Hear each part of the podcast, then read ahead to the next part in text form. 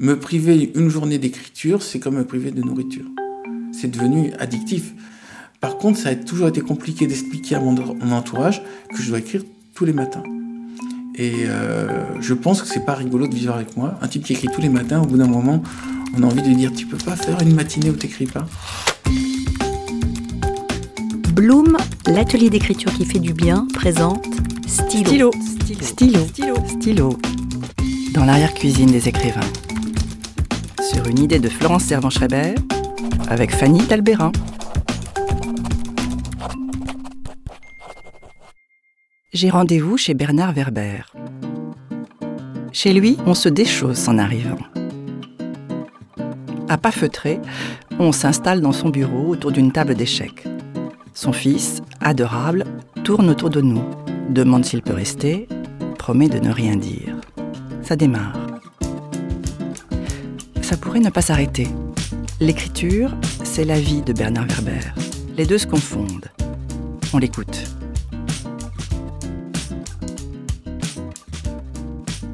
Donc Bernard, on va parler d'écriture. Je me demandais si écrire pour vous c'était une expérience euh, extraordinaire. D'abord, je crois que je me suis mis à écrire pour compenser ma solitude. C'est-à-dire que le système scolaire, plus le système familial tel qu'il m'était servi quand j'étais petit, me mettait dans un, état de... J'étais un peu désemparé. C'est-à-dire, je me disais, en gros, qu'est-ce que je foutais sur cette planète? Et dès le moment où j'ai commencé à lire, euh, je me suis aperçu, tiens, il y a quelqu'un qui a l'air d'avoir trouvé des réponses à mes questions. Les premiers, la première personne qui m'a fait cet effet-là, c'était Edgar Allan Poe. J'ai eu l'impression qu'il m'offrait des sorties de secours par rapport à la prison dans laquelle je vivais. Et après, euh, j'ai eu envie de faire mes propres évasions. Donc j'ai commencé, je devais avoir 8 ans, à écrire des histoires un peu délirantes pour pouvoir maintenir ça et adapter euh, des, pays imaginaires en plus des pays que je lisais ou des, univers que je lisais. Mais euh, pour moi, l'écriture était très jeune un moyen d'être bien dans ma peau et de compenser le stress que je recevais de la société. Mais je m'en suis aperçu plus tard. Sur le coup, je croyais que tout le monde vivait le même stress. Je croyais que tout le monde était émerveillé comme moi par les livres et je croyais que tout le monde écrivait. On se croit tous la norme. Et c'est après quand j'ai vu que j'étais le seul à faire ça et qu'en plus, quand je racontais mes histoires, ça avait l'air d'intéresser les autres, je me suis dit, bon, bah, ça a l'air mon truc, quoi. Parce que vous avez écrit et vous avez été lu très vite? Alors, ça a démarré sur une rédaction que j'ai dû faire quand j'avais 8 ans, qui s'appelait Souvenir d'une puce, ou qui racontait l'histoire d'une puce qui gravissait un corps humain et qui arrivait finalement dans les cheveux, où elle se perdait dans la forêt des cheveux. Et euh, le professeur m'avait dit qu'il avait trouvé ça génial. Et du coup, les élèves s'étaient dit, tiens, il raconte des histoires euh, très originales. Et à partir de là, euh, j'avais lu ma rédaction dans, la cour, puis après il m'avait demandé d'en écrire d'autres, et je m'étais mis à devenir un peu le, le barde ou le griot, euh, en tout cas cette fonction du raconteur d'histoire euh, de, de, la cour de récréation, qui me permettait de survivre dans un univers où soit il faut jouer au football, soit il faut avoir des bonnes notes, et je ne jouais pas au football, j'avais pas de bonnes notes, donc j'avais cette place de raconteur d'histoire. Donc c'était des récits, c'était des inventions, c'était de l'imaginaire, mais vous sentiez quand même que ça vous permettait de supporter ce qui était difficile à vivre, de... Ah oui, euh, j'ai inventé l'écritothérapie euh, intuitivement parce que voyais pas d'autre manière d'être bien dans ma peau. Et puis après, les, sources de stress ont augmenté et l'écriture a augmenté. Donc c'est quelque part, c'est une résilience inconsciente qui bien plus tard est devenue consciente. Il m'est arrivé un autre problème en dehors du fait que je gérais mal euh, et l'école et la famille. C'est euh, ma sensibilité. Hein. Je n'avais pas une école spécialement agressive, une famille agressive. C'est moi qui, qui le vivais mal euh, pour des raisons que je ne connais pas, peut-être karmiques. J'avais un autre problème, c'est qu'à partir de l'âge de 8 ans, il y a une maladie qui m'a qui a été détectée, qui est la spondylarthrite ankylosante, qui est une maladie qui a été détectée parce qu'elle venait d'être découverte. C'est Jean Dossé qui l'a découvert en 1969 et c'est quelque chose d'héréditaire que m'a transmis mon père et qui me crée des crises où je pouvais pas me lever et je devais, euh, je devais utiliser par moi une canne pour marcher. Et à partir de là, je me suis vu comme rapidement quelqu'un ne pouvant pas devenir un grand sportif et devant développer ces univers imaginaires pour pouvoir tenir. Surtout qu'on m'a dit que ça allait être de plus en plus invalidant. Euh, donc en gros, ils m'ont dit que j'allais finir dans une chaise roulante, quoi. Et vu que j'avais déjà une canne vers 9 ans, ça faisait quand même beaucoup. Il fallait vraiment que j'avais, je trouve une sortie de secours. Donc l'écriture a pris de plus en plus de place? Oui, et aussi pour exister à un cours de récréation. C'est-à-dire, euh, je pense s'il n'y avait pas eu l'écriture, je serais resté le type dans mon coin euh, qui qui participe pas à grand chose. Quoi. Je suis pas, je suis pas fêtard, je ne suis pas euh, le joyeux drille. Je suis plutôt solitaire. Et puis il y avait aussi autre chose. Je crois que j'étais le seul qui avait des lunettes longtemps dans l'école. Donc le fait d'avoir des lunettes, euh, j'étais le binoclard et en même temps j'étais l'intellectuel. Donc il y avait une sorte d'image de déjà d'introverti qui était liée à ces lunettes. Mais alors, j'ai l'impression, oui, j'ai l'impression que vous, cette écriture a été essentielle pour vous, mais c'est aussi une écriture que vous avez très vite partagée. Ça a très vite été une écriture qui vous qualifiait aux yeux de vos amis, de vos... Oui, parce que j'essayais de les surprendre et j'essayais de faire des univers fantastiques et spectaculaires. Euh, pour moi, l'écriture, c'était pas de la poésie, c'était euh, notamment un récit qui arrivait souvent, c'était je fais un grand vaisseau spatial, j'amène tous mes copains et on va coloniser notre planète. C'était souvent ce récit-là. C'était vraiment ce sentiment qui était très très fort chez moi, euh, partir ne pas rester, ne pas subir le système, ne pas dépendre des notes de l'école, ne pas dépendre euh, donc d'être juste vu comme le fils de, de ma famille. Mes, parents avaient un petit magasin de vêtements, donc j'étais le fils du magasin de vêtements de la, rue de la Pomme. Tout ça a été, euh, je, vivais vraiment très mal. Donc j'ai commencé à faire des fuites euh, par l'esprit avec ces histoires, par l'imagination. Après, euh, quand je racontais ça, donc j'invitais les autres enfants qui avaient peut-être aussi les mêmes problèmes à développer leur imaginaire dans des fuites. Euh, pour moi, l'écriture était une fuite parce que je ne pouvais pas affronter le monde réel. J'ai vraiment trouvé ce, sentiment quand j'ai vu le film Jonathan Livingstone le goéland. J'avais l'impression, euh, quand j'ai vu, vous avez vu mmh. ce film, euh, quand j'ai vu Jonathan Livingstone le goéland, le sentiment que tous sont en train de se battre pour manger des dépotoirs d'ordures et qui sont, ils deviennent agressifs et ils ne voient que ça, que le dépotoir d'ordures, et qu'à un moment ils ont oublié qu'ils étaient des goélands et que les goélands c'est fait pour voler. Et quand j'ai vu ce film, ça m'a ému. Je il est en train de montrer avec cette bébête ce que je, ressens depuis le début, c'est j'ai pas envie de faire ça, j'ai pas envie de me battre pour qu'on me distribue un peu de nourriture et que je sois admis par les autres. J'ai envie de voler. Et euh, après, dans mes livres, j'ai l'impression que, un, j'ai volé, mais en même temps, je, je disais aux autres, euh, trouvez vous aussi votre manière de voler, déployez vos ailes. Et j'ai l'impression que ce karma, cette vie-là, est faite pour aider les gens, pour les réveiller leur dire, vous n'êtes pas là pour vous battre, pour qu'on vous distribue des petites, des, hochets, de la nourriture, des récompenses. Vous n'êtes pas là juste pour euh, vous précipiter à 200 sur euh, la distribution de poissons morts qui est à l'arrière des chalutiers. Vous êtes là pour goûter ce bonheur d'être au-dessus des nuages, d'être caressé par le soleil et puis de temps en temps de sentir la vitesse dans le bec. Et euh, quand j'ai vu ce film, c'était tellement le résumé de tout ce que je pensais. Voilà. Et je, crois que je suis là peut-être pour aider à faire comprendre ce film-là. Donc il y a une idée de transmission oui. dans ce que vous écrivez? Alors, dans, dans Boîte de Pandore, à un moment, je dis, euh, vous avez dans votre nom une clé pour comprendre votre mission. Et au moment où j'ai écrit, je ne m'étais pas rendu compte, mais mon nom Verbère, c'est réverbère. C'est-à-dire, euh, ma fonction est de faire rêver et en même temps de réverbérer. Et euh, réverbérer, c'est pas être la lumière, c'est diffuser la lumière.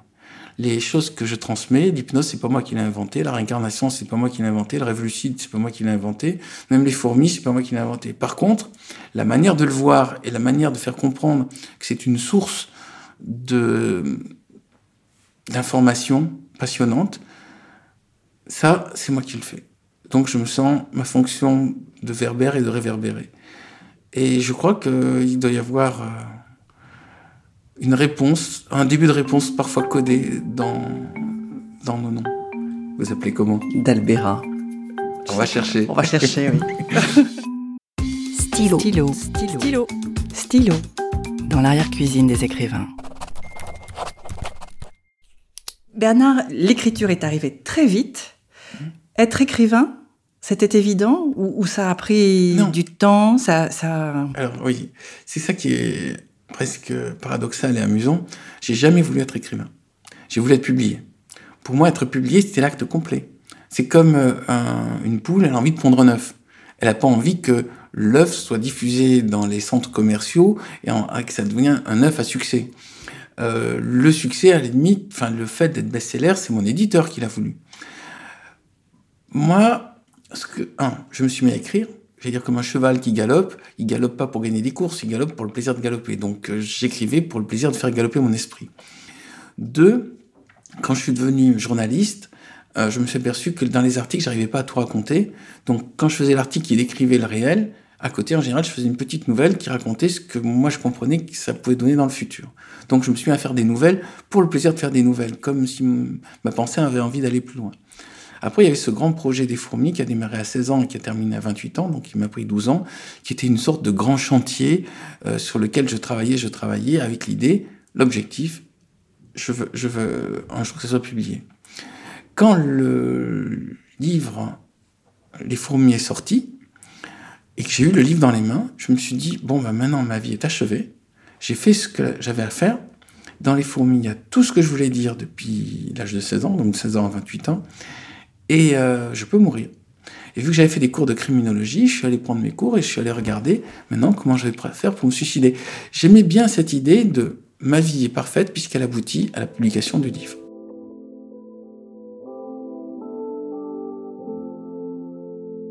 Commencé à regarder les, aspects techniques. Euh, j'avais trouvé la meilleure manière de me suicider qui me semblait acceptable, mais qui demandait quand même beaucoup de. Enfin, il fallait mélanger des produits, il fallait faire des choses. Il y avait tout un rituel un peu compliqué. C'est pas juste euh, on prend des médicaments, par exemple. C'était un peu plus compliqué. Et puis je me suis dit, là, ça, demande un peu de préparation. Et à partir de là, j'ai dit à ma compagne, euh, j'ai dit, écoute, ne me laisse pas seule. Euh, j'ai quelques jours à traverser qui vont être un peu difficiles. Fais venir des amis tous les jours, on, dîne et fais venir des amis. C'était, c'est une sorte de baby blues, mais c'est vraiment euh, un sentiment de, je suis vidé de l'accouchement qui m'a pris 12 ans, sachant que j'écrivais quand même tous les matins de 8h à midi et demi depuis l'âge de 16 ans. Et ce qui m'a permis de tenir de manière étonnante, c'est de voir que personne ne comprenait le livre. C'est-à-dire que pour moi, quand j'ai écrit Les fourmis, il y avait un message qui, était je veux vous parler de l'humanité, je ne vous parle pas des fourmis. Et je voyais que tout le monde croyait que je parlais de l'insecte, que j'étais fasciné par l'insecte. Non, c'est juste une comparaison, c'est en montrant comment marche un autre système de vie. Par déduction, je montrais comment marche notre système. Et je voulais dire, les fourmis, c'est un système ancien, ça a 120 millions d'années, et nous, c'est un système récent, nous n'avons que 3 millions d'années tout au plus. Et de voir que les gens comprenaient rien au bouquin, ça m'a créé un sentiment de frustration qui a fait que je me suis dit, bon, bah, je vais faire la suite pour expliquer de quoi parlent les fourmis. Et peut-être que maintenant, 28 ans plus tard, je n'ai fait que expliquer ce que j'avais mis dans les fourmis, que personne n'a vu.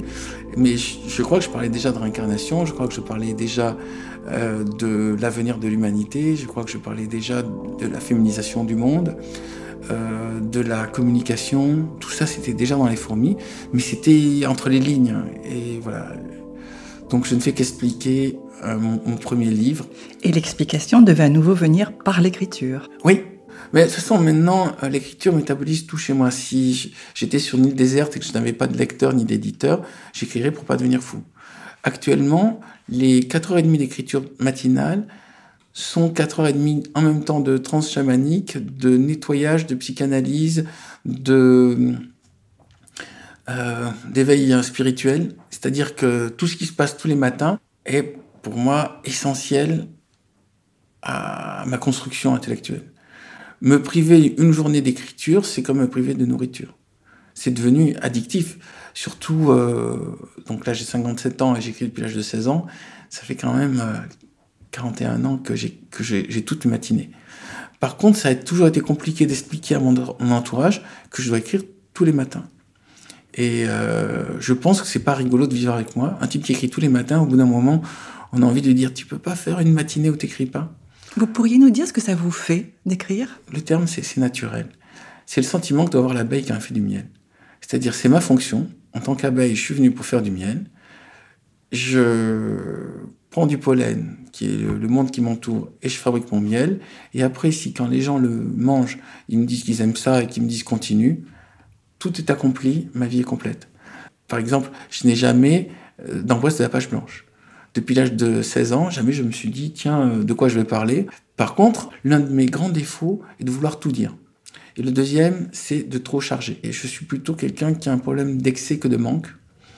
J'ai trop d'idées, j'ai trop envie de dire tout, tout très vite en même temps, j'ai trop envie d'expliquer. Et mon travail va consister à retenir les chevaux, c'est-à-dire ne pas galoper mais trotter. Est-ce que l'hypnose entre en ligne de compte dans, dans l'écriture pour vous? Est-ce que c'est un outil? Est-ce que c'est un révélateur? Est-ce que c'est Alors, de quelle manière elle intervient? L'hypnose de plusieurs manières. La première, c'est que j'ai compris qu'il fallait hypnotiser le lecteur. C'est l'effet addictif. Pour avoir l'effet qu'il a envie de tourner les pages, il faut qu'il ait envie de savoir qu'est-ce qui va arriver au héros. Les 12 ans qui m'ont été nécessaires euh, pour écrire Les fourmis, en fait, c'est 12 ans à apprendre la technique du suspense. La technique du suspense, c'est en gros, suis-moi, reste à distance et tu auras une récompense après. C'est un peu le, mécanisme de l'hypnose. Et euh, j'ai découvert tous ces débloqués à l'écriture des fourmis quand j'ai découvert le système de la cave. Alors, je vais faire un petit flashback. Les fourmis, ça faisait dans sa version la plus longue 1500 pages. Mais personne ne voulait le lire.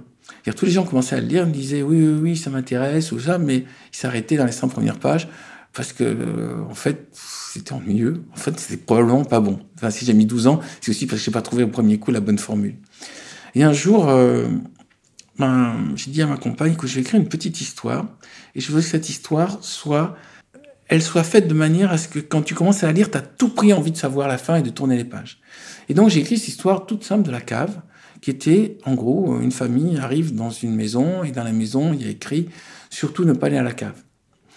Euh, à partir de là, le chien y va parce qu'il sait pas lire et le chien disparaît. Le petit garçon va chercher le chien et le petit garçon euh, revient, mais il est traumatisé et il veut plus y aller. Et après, le père veut savoir ce qu'a vu le petit garçon et il descend. Et chaque fois, il descend plus profondément.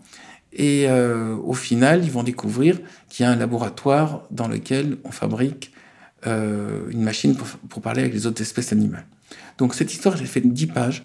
Et ça, tous les gens qui commençaient à la lire, ils le lisaient d'un coup. Et non seulement ils lisaient d'un coup, mais vu que la visualisation, c'était un escalier en spirale qui descendait de plus en plus profondément, il voyait des scènes qui n'y étaient pas. C'est-à-dire qu'il faisait une psychanalyse, et il me racontait, notamment, je me rappelle un qui m'a dit, j'ai bien aimé la scène avec le cerf-volant. Il n'y avait pas de cerf-volant, par contre, c'était un événement de son enfance, vu que les personnages étaient censés, en descendant, s'enfoncer en eux-mêmes, lui-même s'enfoncer en lui-même. Et c'est là que j'ai compris, il peut y avoir une manière d'utiliser le récit organique, qui fait que ça provoque un effet d'hypnose ou de psychanalyse chez le lecteur. Et donc j'avais ma super locomotive avec l'histoire de la cave, et j'ai accroché la locomotive de la cave aux fourmis, et là, là j'ai compris que j'avais, résolu le problème de comment faire un livre qui donne envie d'être lu.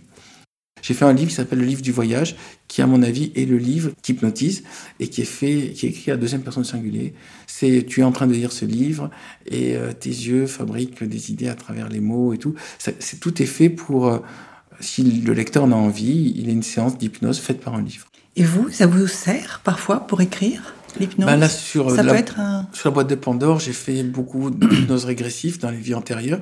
J'avais fait une fois, ça avait super bien marché. Je m'étais retrouvé en Atlantide et j'avais adoré, comme si j'avais fait du tourisme. Euh, et là, quand j'ai fait depuis l'au-delà, j'ai refait d'autres vies que j'allais visiter, donc une vie de femme de harem en 300 avant Jésus-Christ, une vie d'archer anglais, une vie d'herboriste en Amérique latine, une vie aussi de d'aristocrate avant la Révolution, ça devait être en 1750. Et toutes ces vies, euh, que ce soit de femmes ou d'hommes, plus ou moins érudits, m'ont expliqué pourquoi j'avais choisi cette vie-là. Notamment l'envie de diffuser, qui m'a l'air vraiment caractériser cette existence. Je, suis là pour transmettre, pour diffuser, pour réverbérer et euh, donner envie aux gens eux-mêmes de, de faire la même chose, que la connaissance devienne quelque chose de contagieux. Et c'est le sens de mes livres. C'est je ne me sens pas écrivain, je me sens transmetteur d'idées. Vous venez d'écouter Stylo, proposé par Bloom, l'atelier d'écriture qui fait du bien. Les inscriptions se font en ligne à l'adresse florence-servanschreiber.com. Stylo est présenté par Fanny Dalbera et réalisé par Cordes Sensibles. La musique est de Guillaume Henriet et le mixage de Steve Maillet.